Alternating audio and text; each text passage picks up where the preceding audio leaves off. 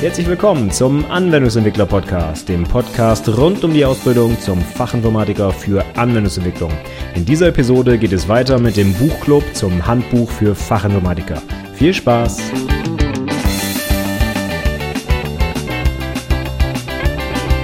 Hallo und herzlich willkommen zur 58. Episode des Anwendungsentwickler Podcasts. Mein Name ist Stefan Macke und heute machen wir mit dem Buchclub rund um das Handbuch für Fachinformatiker von Sascha Kersken weiter. Beim letzten Mal hatten wir aufgehört mit Kapitel 3, da ging es rund um die Hardware, auch schon ein wichtiges Kapitel, auch gerade im Hinblick auf die Abschlussprüfung, aber dieses Mal wird es nochmal besonders interessant und sehr prüfungsrelevant, äh, kann ich dazu nur sagen. Denn das Kapitel 4, die Netzwerkgrundlagen, da gab es eigentlich kaum was, was ich nicht für prüfungsrelevant halte. Also das ist wirklich eines der zentralen Kapitel, glaube ich. Das kann man sich am besten direkt auswendig reinballern, denn die ganzen Inhalte, die da drin sind, ja, hm, gut, die ganzen nicht, aber fast alles, was man da drin liest, ist also tatsächlich hundertprozentig prüfungsrelevant, wird also so oder in angewendeter Form oder wie auch immer in der Prüfung abgefragt. Also von daher, wenn du mit einem Kapitel anfangen willst, willst, äh, was wirklich für die Prüfung dich vorbereiten wird, dann würde ich dieses hier empfehlen, äh, empfehlen, Kapitel 4, die Netzwerkgrundlagen. Und meine Azubis und ich haben das Kapitel auch schon mal durchgesprochen und haben uns auch die Inhalte nochmal gemeinsam angeschaut und ich habe mir auch mal ein bisschen Feedback eingeholt, was die beiden dazu so zu sagen haben und ich habe meine Sachen auch nochmal dazu getragen, was ich so von den Inhalten halte und das Ganze sprechen wir hier heute mal durch.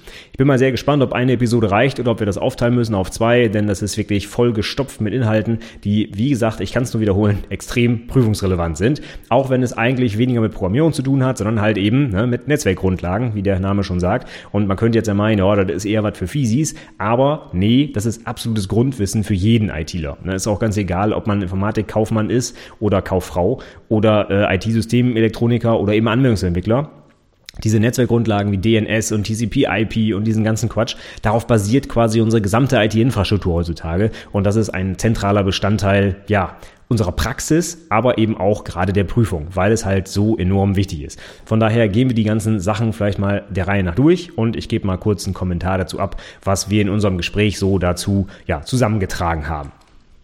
Ja, dann würde ich sagen, wir fangen direkt mal vorne an. Das erste Unterkapitel von Kapitel 4, das ist die Einführung.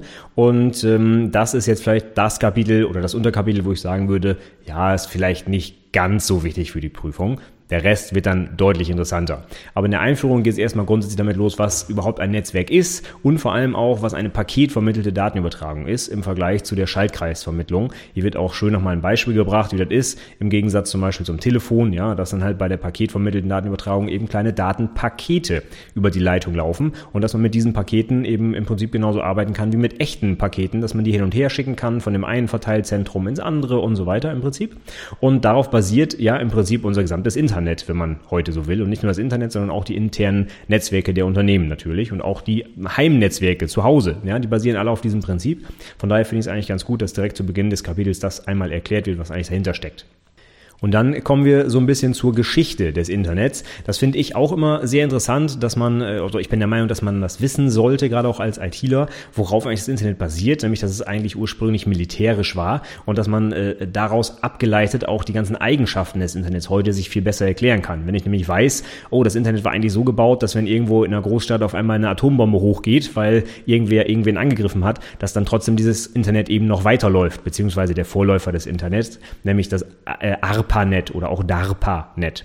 Und da äh, macht man sich nochmal bewusst, aus welchen Zeiten eigentlich das Internet stammt. Ja, da ging es noch heiß her, sage ich mal, zu Zeiten des Kalten Krieges. Da hat man halt versucht, ja, seine eigene Infrastruktur so ausfallsicher wie möglich zu gestalten. Und das war quasi die Grundlage für das gesamte Internet heute. Und wenn man mal feststellt, dass das in der Praxis ja auch wirklich so ist, da kann tatsächlich mal irgendwo ein Knoten ausfallen, ja, wenn man mal irgendwo wieder einen Bagger, eine Leitung durchhaut oder sowas. Aber ich komme halt trotzdem irgendwie noch zu meinem Ziel. Und von daher ist es eigentlich eine interessante Sache zu wissen, wie wie wir uns eigentlich dahin entwickelt haben, dass das Internet eben heute so aussieht, wie es aussieht. Für die Prüfung, okay, ist das nicht ganz so relevant, ja, auch die ganzen RFCs, die hier noch genannt werden, also die Requests for Commons, wo zum Beispiel die ganzen Standards drinstehen für die Protokolle, die wir heute einsetzen und so weiter. Ich finde persönlich, das ist wichtig zu wissen, in der Prüfung habe ich da jetzt noch nicht so viel von gehört. Ja, das ist so wie, wie auch bei der Historie der Hardware zum Beispiel. Ich finde es gut, dass man weiß, wo man herkommt und was so die, die Ursachen dafür sind, äh, ja, wie diese Sachen eigentlich heute aussehen. In der Prüfung wird das aber weniger abgeprüft. Ne? Wir wollen ja äh, irgendwo nicht eine Geschichtsstunde hier machen, sondern wir wollen uns die heutigen Technologien anschauen. Aber fürs Verständnis, meiner Meinung nach, finde ich es wichtig und gut zu verstehen, wo wir eigentlich herkommen. Am Ende wird dann auch nochmal einmal angerissen, dass World Wide Web bzw. Hypertext, HTML und so weiter ganz wichtige Grundlagen sollte auch jeder ITler können und insbesondere auch jeder Anwendungsentwickler, das ist äh, absoluter Standard heute, wird aber in einem späteren Kapitel noch vertieft, wenn es um Webentwicklung geht. In diesem Kapitel wollen wir das jetzt also mal nicht, also hier, hier wird es nur angerissen, sagen wir mal so. Ja?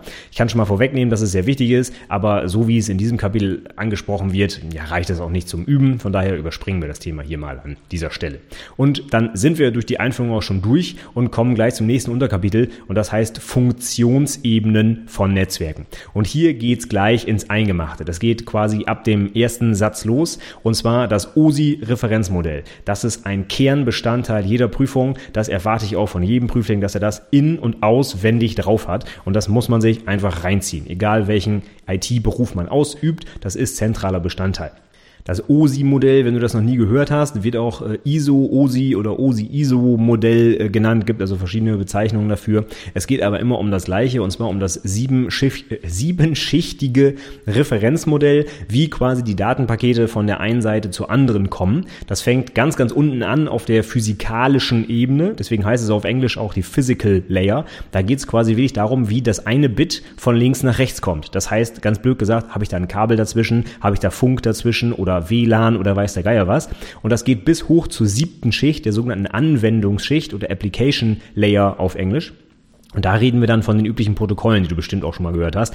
HTTP, FTP, SMTP, das sind also wirklich anwendungsbezogene Protokolle. Und zwischen diesen beiden Schichten gibt es noch fünf andere, deswegen kommen wir insgesamt auf sieben Schichten. Und die darf man, die darf man nicht nur, die muss man alle in- und auswendig drauf haben, sowohl in ihrer deutschen als auch in ihrer englischen Bezeichnung, in ihrer Aufgabe natürlich, wenn es welche gibt, welche Netzwerkgeräte arbeiten auf diesen Schichten, welche Protokolle arbeiten auf diesen Geschichten und insbesondere natürlich auch welche Aufgabe haben die Schichten. Das hat sich ja nicht einfach irgendwer so ausgedacht, sondern die haben natürlich auch einen tieferen Sinn. Und ich finde, und das fanden meine Azubis übrigens auch, dass in dem Kapitel das OSI-Referenzmodell wirklich sehr gut beschrieben wurde vor allem auch mit zwei schönen Beispielen illustriert, wie das denn jetzt wirklich funktioniert. Und er, er fängt dann auch so an, das zu erklären anhand eines ähm, Telefongesprächs. Das heißt, es kann eigentlich jeder nachvollziehen, auch wenn er vorher noch nie dieses Referenzmodell gehört hat, wie ein Telefon funktioniert. Ja, das heißt, ich spreche da irgendwo in die Muschel und dann wird mein, ähm, meine akustischen Signale werden umgewandelt in elektrische Signale und die werden dann über Leitung geschickt. Und so kann man sich das quasi vorstellen, von einem ganz abstrakten Level, nämlich gesprochener Sprache, bis runter auf den Draht im Prinzip, gibt es im Prinzip auch so ein Modell, was da abgearbeitet wird. Und anhand dieser Analogie kann man sich auch das OSI-Referenzmodell vorstellen. Das heißt, wenn ich jetzt irgendwo ganz unten anfange und erstmal ein Bit von links nach rechts schaufel, dann hat dieses Bit noch sehr wenig Informationen. Auf den nächsten Schichten werden diese Informationen dann immer angereichert, zum Beispiel um eine Zieladresse oder um eine IP-Adresse, also eine logische Zieladresse. Und dann wird vielleicht noch sowas hinzugefügt wie, wie eine Antwort, äh, ob das Paket überhaupt angekommen ist und so weiter und so fort. Und irgendwann habe ich dann auf der obersten äh, Ebene halt so ganz abstrakte Befehle, wo ich dann äh, jetzt mal ganz blöd gesagt sowas äh, abschicken kann wie sende mir mal eine Mail bumm, und dann wird da irgendwas über Leitung geschickt. Und das Ganze wird dann halt rückwärts wieder runtergebrochen, bis es in die konkreten Bits, die von links nach rechts oder umgekehrt laufen, äh, ja quasi umgewandelt wurde. Und dieses Referenzmodell ist ein äh, ganz wichtiges Prinzip, um einfach mal die verschiedenen Technologien, die in so einem Netzwerk eigentlich zusammenarbeiten, zu verstehen. Und von daher finde ich auch gut, dass man das gleich zu Beginn des Kapitels abhandelt, denn es ist wirklich von zentraler Bedeutung, glaube ich. Und vor allem kann man so ziemlich alle Technologien, die wir im Netzwerkumfeld irgendwo anwenden, sei es DNS oder IP oder TCP, HTTP und so weiter, alle diese tollen Akronyme, die wir kennen, die können wir wunderbar auf diesem Referenzmodell anordnen zuordnen. Die können wir den einzelnen Schichten zuordnen und verstehen dann vielleicht auch ein bisschen besser, was eigentlich dahinter steckt und was der Sinn dieser ganzen Protokolle und Hardware-Geräte, die es da gibt, eigentlich ist. Ich werde jetzt hier nicht mit dir gemeinsam das ganze Modell durchgehen. Dafür ist ja das Buch da. Ich könnte mir vorstellen, dass ich dafür irgendwann später nochmal eine separate Episode mache, weil es halt, ja, da kann man also wirklich eine Stunde drüber quatschen über dieses OSI-Modell und da kann man auch natürlich in der Prüfung richtig viele Fragen zu finden, ja. Sei es jetzt darum zum Beispiel, dass es darum geht, ich muss irgendwie Hardware-Geräte den Schichten zuordnen. Ja, da habe ich sowas wie äh, Switch und Hub und Router und dann soll ich sagen, auf welcher OSI-Schicht die Dinger arbeiten zum Beispiel. Oder ich habe Protokolle, die ich den einzelnen Schichten zuordnen muss. Oder ich muss irgendwie mal erklären, was denn zwischen der einen und der anderen Schicht eigentlich passiert, wofür die da sind und so weiter. Also da kann ich so viel für die Prüfung rausziehen und das wird auch tatsächlich häufig gemacht, sowohl in der schriftlichen als auch in der mündlichen Prüfung unbedingt reinziehen, das Ding. Und zwar wirklich auswendig lernen und alles, was du dazu irgendwie finden kannst, reinknallen. Denn das ist wirklich sehr, sehr wichtig für die Prüfung. Genauso wichtig, wenn nicht sogar vielleicht noch wichtiger für die Praxis zumindest, ist dann das nächste Modell, was direkt im Anschluss erklärt wird, und zwar das Schichtenmodell der Internetprotokolle, gerne auch TCP/IP-Stack genannt oder DDN-Modell, wie es jetzt hier ähm, beschrieben ist.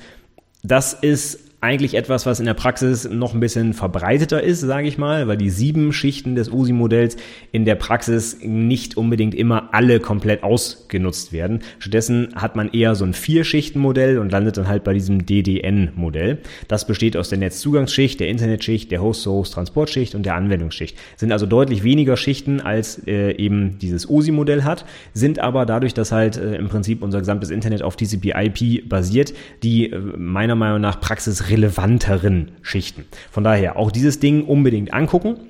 Es gibt auch eine tolle Zuordnung, die auch in dem Buch natürlich zu sehen ist, zwischen dem OSI-Modell und dem DDN-Modell, dass man also ungefähr weiß, welche Schicht denn welche anderen entspricht und welche vielleicht im DDN-Modell die Schichten des OSI-Modells zusammenfasst. Das ist zum Beispiel die vierte Schicht, die Anwendungsschicht, die fasst gleich drei der Schichten des OSI-Modells in einer quasi zusammen, so dass es also durchaus einfacher zu beschreiben ist und ähm, etwas praxisrelevanter. Denn zum Beispiel die Darstellungsschicht, das ist die sechste Schicht im OSI-Modell, die ist in der Praxis ja sehr schwer zu beschreiben, wofür die überhaupt benutzt wird oder äh, man findet sehr, sehr wenige aus, konkrete Ausprägungen, sage ich mal, von zum Beispiel Protokollen, die auf dieser Schicht arbeiten. Und von daher ist es durchaus sinnvoll in der Praxis, dass man das äh, schon ein bisschen zusammendampft und dann eben nur von diesen vier Schichten spricht. Aber auch hier wirklich hochgradig prüfungsrelevant, also unbedingt reinziehen. Ich meine, ich habe sogar schon mal eine Prüfung auch gesehen, wo man äh, von beiden Modellen die Schichten vervollständigen musste. Also da waren dann halt sieben beziehungsweise vier Schichten quasi eingezeichnet in so einer Tabelle und dann sollte man die vervollständigen vom Namen her und irgendwie ein Beispielprotokoll oder sowas nennen. Also von daher wirklich, ich kann es nur noch mal betonen, unbedingt angucken. Wirklich wichtig für die Prüfung. Ja, im weiteren Verlauf des Kapitels werden dann halt anhand der Beispiele, die ich schon äh, erwähnt habe, diese beiden Protokollstapel quasi einmal erläutert, äh, anhand dieses Telefons und dann halt auch wirklich anhand eines äh, echten Netzwerkbeispiels, was da halt eben passieren muss, damit, wenn ich zum, also mein Standardbeispiel ist einfach, wenn ich mit, mich mit einer Website verbinden will, wenn mein Browser mir eine Website öffnen und anzeigen soll, was passiert da eigentlich im Hintergrund? Und das kann man eigentlich wunderbar auch an diesem OSI-Modell erklären oder auch an dem DDN-Modell eben, dass ich halt überlege, wenn ich meinen Browser auf eine Website schicke, was passiert da eigentlich? Ja, als erstes wird da ein GET-Befehl des HTTP-Protokolls an den Server gesendet. Da bin ich auf der allerobersten Schicht, nämlich auf der Anwendungsschicht. Da arbeite ich also mit abstrakten Befehlen, wie zum Beispiel get für hole eine, äh, eine Ressource von einem entfernten Server. Und dann wird das Ganze eben schrittweise runtergebrochen, zum Beispiel in Pakete dann übersetzt, in eine Zieladresse übersetzt, und irgendwo bin ich ganz unten angekommen und dann wird halt aus diesem abstrakten Get auf einmal eine äh, Sequenz aus Nullen und Einsen, also irgendwie eine Binärfolge, die von links nach rechts transportiert wird. Und je nachdem, wie ich gerade mit, mit dem Netz verbunden bin, zum Beispiel wenn ich eine UMTS-Verbindung auf dem Handy aufhab, dann werden halt diese Bits über UMTS übertragen oder eben über ein Kabel, wenn ich ein äh, kabelgebundenes LAN gerade benutze. Und äh, diese, diesen Auf- und Abbau äh, dieser äh, Daten Datenübertragung. Das finde ich sehr wichtig, das zu verstehen und ich finde es auch gut erklärt in diesem Kapitel und meine beiden Azubis, die das vorher auch noch nicht in der Detailtiefe kannten, fanden das auch sehr gut verständlich. Von daher für mich eine absolute Empfehlung, wenn du dieses Thema dir angucken musst, das OSI-Modell oder das DDN-Modell, dann nimm gerne dieses Kapitel als Basisliteratur, sage ich mal. Meine beiden Azubis haben es auf jeden Fall sehr gut verstanden, nachdem sie es gelesen haben. So, dann sind wir schon beim nächsten Kapitel und das ist die Klassifizierung von Netzwerken. Und da sind auch ein paar wichtige Sachen drin, die man schon mal gehört haben sollte. Es geht gleich los mit einer, ja, tatsächlichen Klassifizierung der Größe von Netzwerken oder der Reichweite, so ist es hier genannt. Und zwar von LAN bis GAN. Ich weiß, das kann man wahrscheinlich schlecht verstehen. Also Local Area Network, das LAN, das Metropolitan Area Network, das MAN, dann das Wide Area Network, das WAN und dann haben wir noch das Global Area Network, das GAN. Und diese vier unterschiedlichen ähm, Größen, sage ich mal, die man für verschiedene Netzwerke heranziehen kann, ja, sind wir ganz ehrlich. Also in der Praxis oder auch in der Prüfung kommen diese Abkürzungen eher selten vor. Ich habe aber, glaube ich, schon mal eine, Aus, äh, eine Aufgabe gesehen, wo das tatsächlich abgefragt wurde. Ja? Da war dann so eine, so eine kleine Aufgabe, wo irgendwie ein, ein Bürogebäude eingezeichnet war in einer, in einer Stadt und die Stadt war dann irgendwie in einem Land oder sowas. Und dann sollte man an die drei Bestandteile ranschreiben, was ist es denn jetzt? Ein LAN, ein GAN, ein MAN, ja da muss ich ehrlich sagen, für die Praxis hat das irgendwie äh, keine richtige Konsequenz, ob es jetzt ein LAN oder ein WAN oder ein GAN oder was auch immer ist, ja. Die Technologien, die eingesetzt werden, sind eh dieselben, ja. Vielleicht habe ich höchstens in einem, in einem Wide Area Network irgendwie mal Glasfaser anstatt einem Kupferkabel. Ja gut, das hat so gewisse Konsequenzen, ja. Aber ich habe noch nie in der Praxis jemanden davon reden hören, ja, in unserem Wahn haben wir dies und das und jenes gemacht. Also ich meine, kann auch sein, ich bin jetzt auch kein äh, Fisi oder so, ich bin ein Anwendungsentwickler, aber ich habe es auch sonst in irgendwelchen Blogposts oder so noch nie gelesen, dass jemand tatsächlich diese Unterteilung macht. Aber ich habe durchaus mal, wie gesagt, schon eine Prüfungsaufgabe dazu gesehen, von daher eine Unterscheidung sollte man kennen und sollte man auch vornehmen können anhand eines Beispiels, wie ich eben gerade erklärt habe, ja, mit, dem, mit der kleinen Zeichnung, wo man das eintragen sollte. Aber so richtig für die Praxis relevant, ja, fand ich es jetzt nicht. Aber sind halt so, ne, diese tollen Abfrageaufgaben, was heißt denn dies und das? Und dann hat man halt hier schon mal vier Akronyme auf einmal, die alle mit Area Network enden. Das ist auch schon mal was. Dann muss man sich bloß die ersten Buchstaben merken. Ne? Das ist auch ganz nett. Dann geht's aber weiter mit der Netzwerktopologie und das ist wieder höchstgradig nicht nur Praxis, sondern auch prüfungsrelevant. Und zwar ist das eigentlich die grundsätzliche Frage, wie ich mein Netzwerk aufbaue. Ja? Habe ich zum Beispiel einen Bus, einen Stern, einen Ring, einen Baum? Die vier werden zum Beispiel im Kapitel hier erläutert. Und da sollte man schon wissen, in welcher Topologie ich denn mein Netzwerk jetzt aufbaue und was auch der Vor- oder der Nachteil dabei ist. Ja? Wenn ich zum Beispiel eine Ringtopologie habe, das heißt, alle Knoten werden hintereinander gehängt und ähm, schließen sich am Ende im Prinzip wieder, also wirklich so, so eine Kreisverbindung, äh, dann habe ich vielleicht andere Probleme oder Vorteile, als wenn ich zum Beispiel eine Sterntopologie habe. Stern heißt also, dass alle Teilnehmer sich mit einer zentralen Komponente verbinden. Jetzt überlegen wir einfach mal bei diesen beiden jetzt, was könnte ein Vor- oder Nachteil sein? Wenn bei der Sterntopologie das zentrale Medium in der Mitte ausfällt, kann keiner mehr mit irgendwem reden. In einer Ring-Topologie wäre das vielleicht nicht so. Wenn da ein Knoten ausfällt, dann kann mein Paket quasi immer noch die andere Richtung gehen, denn ich habe ja einen Ring, also ich kann äh, links oder rechts rum quasi mich durchs Netzwerk ähm, äh, ähm, bewegen. Allerdings habe ich beim Ringen halt immer auch viel längere Wege, weil jeder Knoten immer nur mit zwei anderen verbunden ist. Und wenn ich jetzt zu dem Knoten am anderen Ende des Netzwerks will, muss ich erstmal alle anderen auf dem Weg dahin passieren. Beim Stern muss ich halt nur zu meinem Punkt in der Mitte und schwupp bin ich schon bei meinem Zielknoten, wenn ich einen Schritt weiter gehe. Und von daher, alle diese Topologien haben Vor- und Nachteile. Und je nachdem, was diese Vor- und Nachteile sind, sollte man auch wissen, welche Bereiche seines Netzwerks man mit diesen Topologien gestaltet. Wenn ich zum Beispiel ein Bürogebäude verkabeln muss, was auch ein wichtiger Prüfungsbestandteil ist, das ist die strukturierte Verkabelung. Da muss ich zum Beispiel wissen, wann muss ich welche Kabel wohin legen und was sind die Vor- und Nachteile. Aber eben auch, was ist denn die Topologie, die ich da benutzen sollte. Ja? Also, wie habe ich zum Beispiel auf einer Etage meines Bürogebäudes, äh, welche Topologie benutze ich da? Und wie verbinde ich dann die Switches, die diese einzelnen Etagen bedienen, wieder miteinander? Und dann habe ich vielleicht auch noch Außenstellen, die ich anbinden muss. Und wie mache ich das dann und so weiter? Also das in die entsprechende Topologie einzuordnen. Das ist eine sowohl für die Praxis relevante Aufgabe, aber auch in der Prüfung kann man das natürlich toll abfragen. Da kann man so kleine Zeichnungen machen mit so ein paar PCs, die irgendwie miteinander eine Verbindung äh, haben. Und dann muss ich da halt dran schreiben, was ist denn das jetzt, ein Bus oder ein Stern oder so weiter. Also das ist auch sehr, sehr wichtig für die Prüfung. Unbedingt anschauen. Dann kommen wir als nächstes noch zu so einem kleinen Punkt, nämlich äh, Client-Server und Peer-to-Peer-Netzwerk. Also die Überschrift ist hier der Zentralisierungsgrad des Netzwerks. Das heißt, inwieweit hängt mein Netzwerk eigentlich von zentralen Komponenten, wie zum Beispiel dem Server eben ab? Oder inwieweit habe ich ein lose gekoppeltes Netz, sage ich mal, wo die Teilnehmer untereinander direkt kommunizieren? Das wäre eben Peer-to-Peer. Bei Client-Server äh, habe ich halt mehrere Clients, die mit einem zentralen Server kommunizieren. Wenn der ausfällt, ja, dann habe ich ein Problem. Bei Peer-to-Peer -Peer ist es eben nicht nicht so, da kommunizieren alle direkt miteinander. Das ist halt auch der Vorteil von diesen Peer-to-Peer-Netzwerken, wie zum Beispiel BitTorrent und eMule und was es da früher alles noch gab, wo also quasi nicht ein zentraler Server die Daten ausliefert, der also eine enorme Bandbreite haben müsste, wenn er da tausend Clients gleichzeitig bedient, sondern die kommunizieren halt untereinander. Das heißt, ich kann immer parallel von mehreren anderen Netzwerkteilnehmern äh, Sachen zum Beispiel hoch oder runterladen, ohne dass einer der Teilnehmer jetzt enorm in seiner Bandbreite eingeschränkt wird.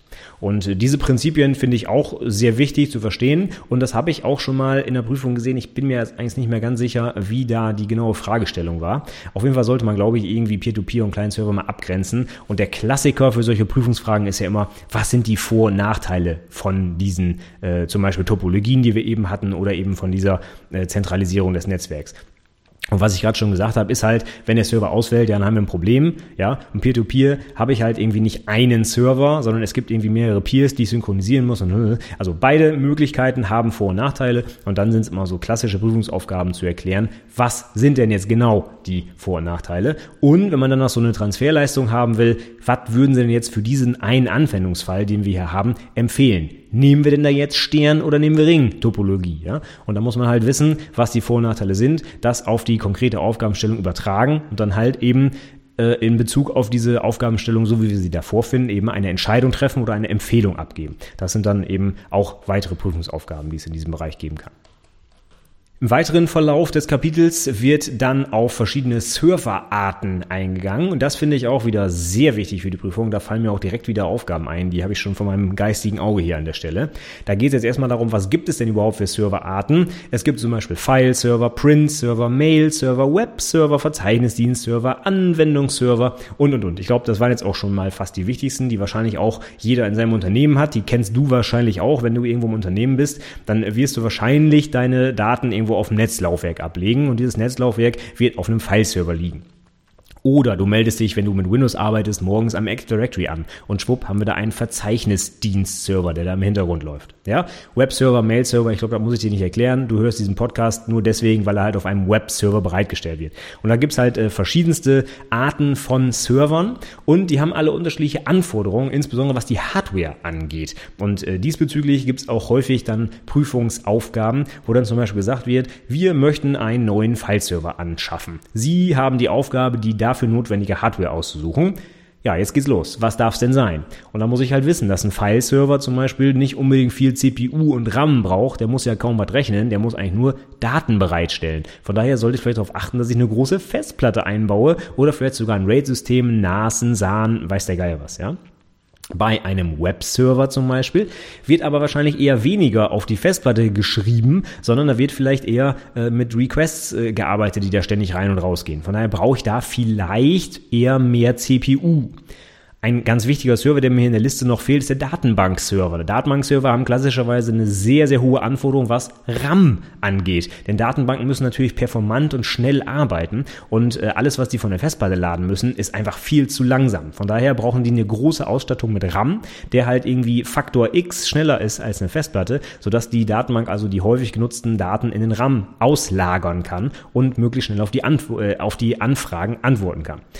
Beim Mail-Server, ja, fände ich es jetzt gerade schwierig zu sagen, was brauche ich da eigentlich, ist aber auch nur ein Beispiel hier, ja, aber da, diese Aufgaben habe ich auf jeden Fall schon mal in der Prüfung gesehen. Das heißt, welche Anforderungen haben denn überhaupt diese Server? Wie muss ich die denn ausstatten?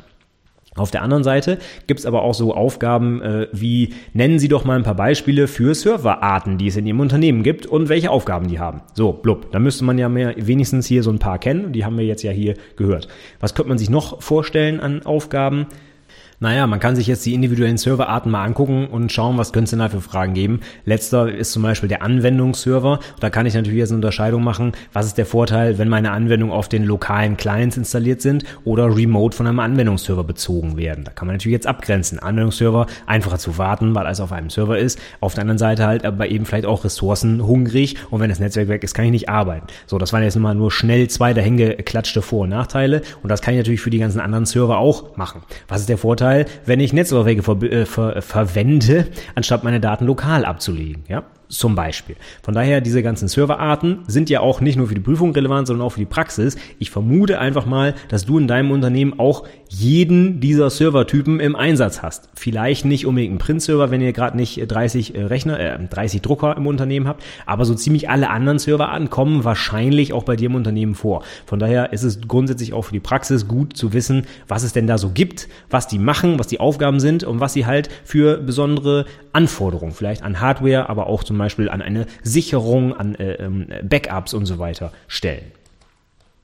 Dann sind wir auch schon mit dem nächsten Unterkapitel durch und kommen jetzt zum nächsten, und zwar Netzwerkkarten. Was gibt es da denn Schönes zu, zu erzählen? Das Kapitel heißt übrigens nicht nur Netzwerkkarten, sondern auch noch Netzwerkkabel und Netzzugangsverfahren. Von daher steckt da schon ein bisschen mehr drin als einfach nur eine Erklärung, wie die Netzwerkkarten aussehen und was es da so gibt. Und äh, es geht aber gleich los mit so einer kleinen Einleitung in die verschiedenen IEEE-Gruppen, die es so gibt. IEEE, also I, äh, I IEEE, e, ja, I mit drei E's. Das ist die äh, amerikanische Organisation ähm, Institute of Electrical and Electronical Engineers. Das ist so quasi vergleichbar mit dem äh, Verband deutscher Ingenieure oder sowas. Ja? VDI oder Verein deutscher Ingenieure, weiß ich gar nicht. Auf jeden Fall so eine Elektroniker-Vereinbarung, äh, Vereinbarung, Elektroniker-Gemeinschaft, sage ich mal. Und die haben verschiedenste Standards festgelegt, die insbesondere auch für uns in der Informatik sehr wichtig sind. Unter anderem eben die IEEE 802 irgendwas. Und da drin sind alle möglichen Sachen definiert, die für uns heute so richtig äh, wichtig sind. Zum Beispiel die ganzen WLAN-Standards oder Gigabit, Ethernet und äh, die verschiedensten anderen Sachen. Also da gibt's 30 Stück von, die hier alle aufgelistet sind, auch in dem Buch, was da alles so drin steht. Und die muss man jetzt zum Beispiel nicht unbedingt alle auswendig kennen für die Prüfung. Jedenfalls vielleicht nicht unbedingt als Anwendungsentwickler. Als Fisi könnte das eventuell sein, dass sowas mal abgefragt wird, aber äh, halte ich für eher unwahrscheinlich. Das, sind, das ist nun wirklich dummes Auswendig auswendig lernen, das kann ich auch in zwei Sekunden nachgucken. Ich muss also nicht unbedingt wissen, welcher Standard jetzt das Metropolitan Area Network beschreibt. Ja, das ist äh, eher irrelevant. Was man allerdings durchaus wissen sollte, ist, dass der Standard äh, IEEE 802.11 die drahtlosen Netzwerke beschreibt. Aber da kommen wir gleich dann auch nochmal drauf. Und was es da für Unterstandards gibt und so, das ist schon absolut wichtig, weil es heute einfach gang und gäbe ist, dass man mit WLANs sich verbindet und die auch zum Beispiel selber konfigurieren muss, natürlich als äh, Fachinformatiker. Von daher gehört das für mich zum Grundwissen dazu, wird auch ganz häufig eben in Prüfungen abgefragt. Und auch nicht nur für Physis, sondern auch in ganzheitlich 2 zum Beispiel, der für alle IT-Berufe relevant ist. Auf jeden Fall geht das Kapitel los mit den verschiedensten Ethernet-Standards, die es da so gibt. Und es wird unter anderem auch das Netzzugangsverfahren CSMA CD beschrieben. Ähm, wenn du das noch nie gehört hast, guck's dir dringend mal an. Das heißt Carrier Sense Multiple Access with Collision Detection. Das ist ein Monster, was diese Abkürzung angeht. Aber es ist äh, sehr, sehr wichtig, um zu verstehen, wie Daten überhaupt durch unser Netzwerk laufen können, wenn doch alle anderen Clients und Server auch irgendwie gleichzeitig miteinander reden. Ja, so eine Leitung, da kann eigentlich nur ein Paket gleichzeitig rübergehen. Und wie kriegt das Netzwerk das jetzt hin, dass trotzdem alle irgendwie miteinander reden können? Und dafür braucht man ein spezielles Verfahren. Das ist eben dieses CSMA slash CD. Und das sollte man durchaus auch erklären können, wie das funktioniert. Von daher auch sehr prüfungsrelevant, dieses Thema. Als nächstes kommt dann so ein bisschen was zu Ethernet-Hardware, das heißt auch zum Beispiel, wie die Kabel aussehen, ja, und was da so über Leitungen drüber laufen kann, also welche Geschwindigkeiten die anbieten und so weiter. Von daher für die Praxis zum einen natürlich relevant, wenn ich da gerade mal in so einem Serverraum stehe und gar nicht weiß, was für ein Kabel ich da rausziehe und dass ich aus Versehen mal so ein Bürogebäude lahmgelegt habe, weil ich das falsche Kabel gezogen habe, ja. Da sollte man natürlich wissen, womit man da arbeitet. In der Prüfung bin ich mir jetzt nicht ganz sicher, ob ich mal sowas äh, gesehen habe, wo tatsächlich Bilder von Kabeln abgedruckt waren und ich musste dann daneben schreiben, was es für ein Kabel ist. Ja?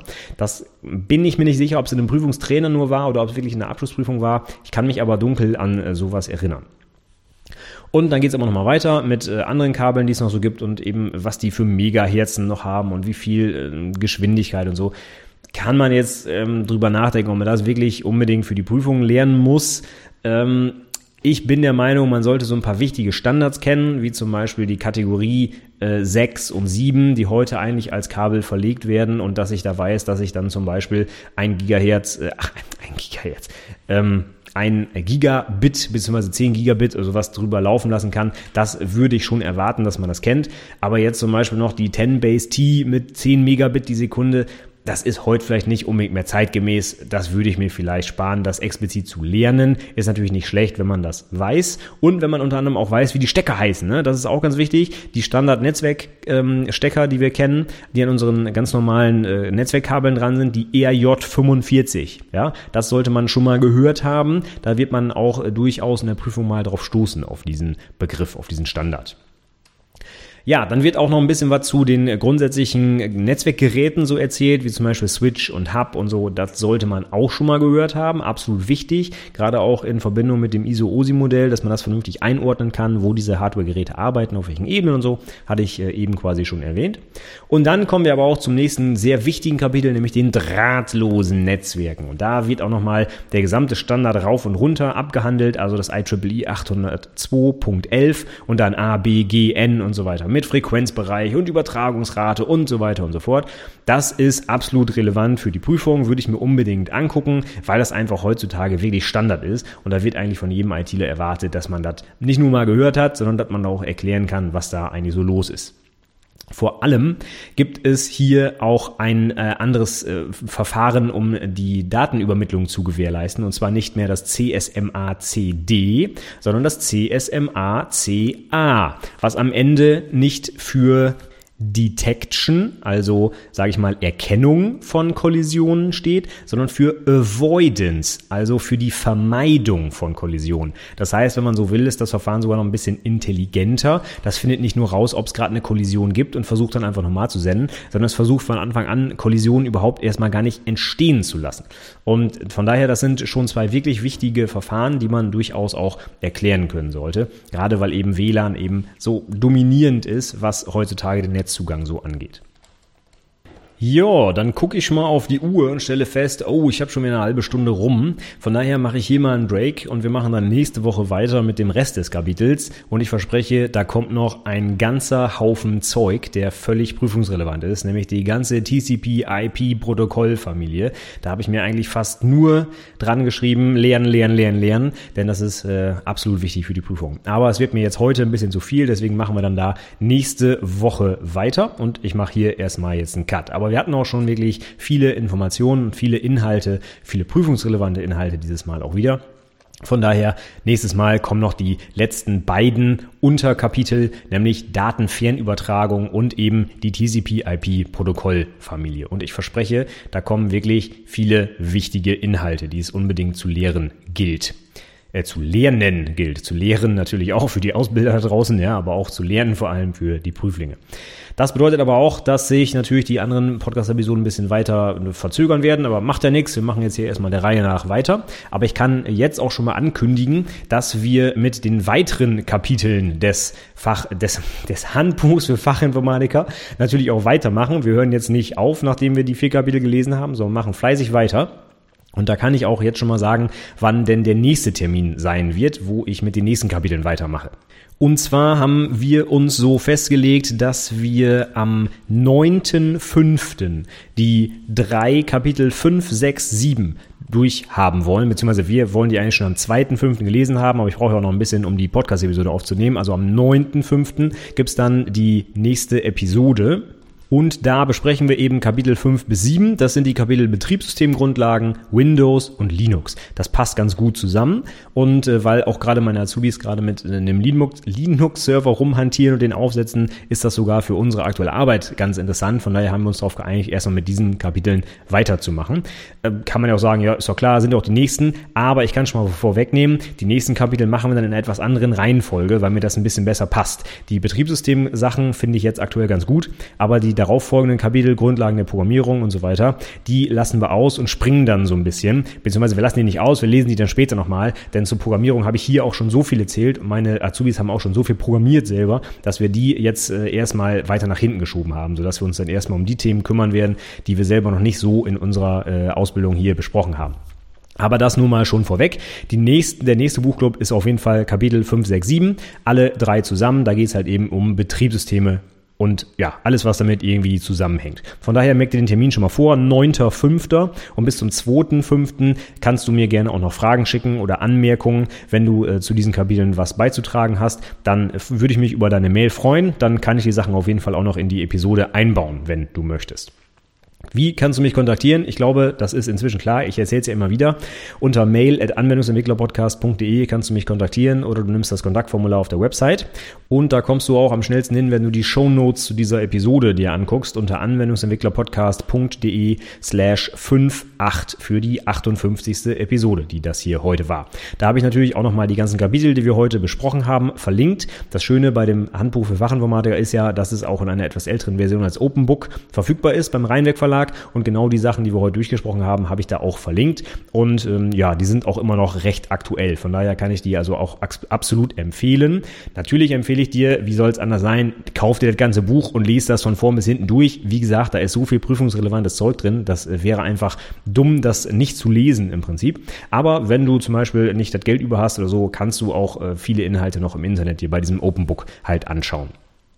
Als letztes möchte ich dann nochmal ein bisschen Eigenwerbung machen. Und zwar hatte ich letzte Woche schon eine Sonderepisode des Podcasts aufgenommen, weil ich meine Word-Vorlage für die Projektdokumentation der IT-Berufe veröffentlicht habe. Ja, ich habe mich mehrere Stunden lang mit Microsoft Word auseinandergesetzt. Äh, das war wirklich gruselig für mich, aber für andere mag das vielleicht eine große Hilfe gewesen sein, weil ich weiß, dass viele es noch gruseliger fänden, sich für ihr Abschlussprojekt in LaTeX einzuarbeiten oder in irgendein anderes Texas-System von daher einfach lieber mit Word arbeiten. Und das ist auch völlig okay. Ich will das gar nicht bewerten. Im, Gegensatz, im Gegenteil, ich fände es sogar dumm, wenn man sich für sein Abschlussprojekt eine neue Technologie einarbeitet, die man nicht beherrscht. Und wenn man seit Jahren mit Word arbeitet, ist das völlig legitim, wenn man auch so eine wichtige Arbeit wie die Projektdokumentation mit Word schreibt. Aber um das Ganze so ein bisschen zu unterstützen, habe ich halt eben eine Word-Vorlage erstellt dafür, auf Basis der LaTeX-Vorlage übrigens. Es sind die gleichen Inhalte drin, aber eben für Word. Das heißt, wenn du dir das Ding runterladen willst, guck doch mal vorbei auf die perfekte Projektdokumentation Projektdokumentation.de. Alles zusammengeschrieben, kein Bindestrich oder sonst was dazwischen. Die perfekte Projektdokumentation.de. Da kannst du dir die Word-Vorlage runterladen, wenn du magst.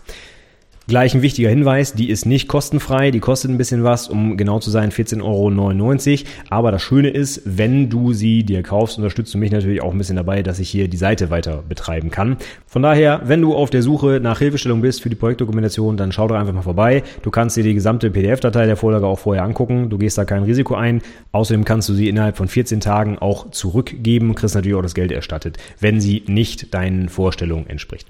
So, das soll es gewesen sein. Genug der Eigenwerbung Werbung für heute. Ich würde mich freuen, wenn du beim nächsten Mal wieder dabei bist. Nächste Woche, wie gesagt, geht's weiter mit dem Kapitel Netzwerkgrundlagen des Handbuchs für Fachinformatiker. Danach würde ich aber sagen, machen wir mal wieder ein anderes Thema. Ich überlege mir mal was Schönes, damit wir mal ähm, ja auch noch mal ein bisschen andere Themen betrachten.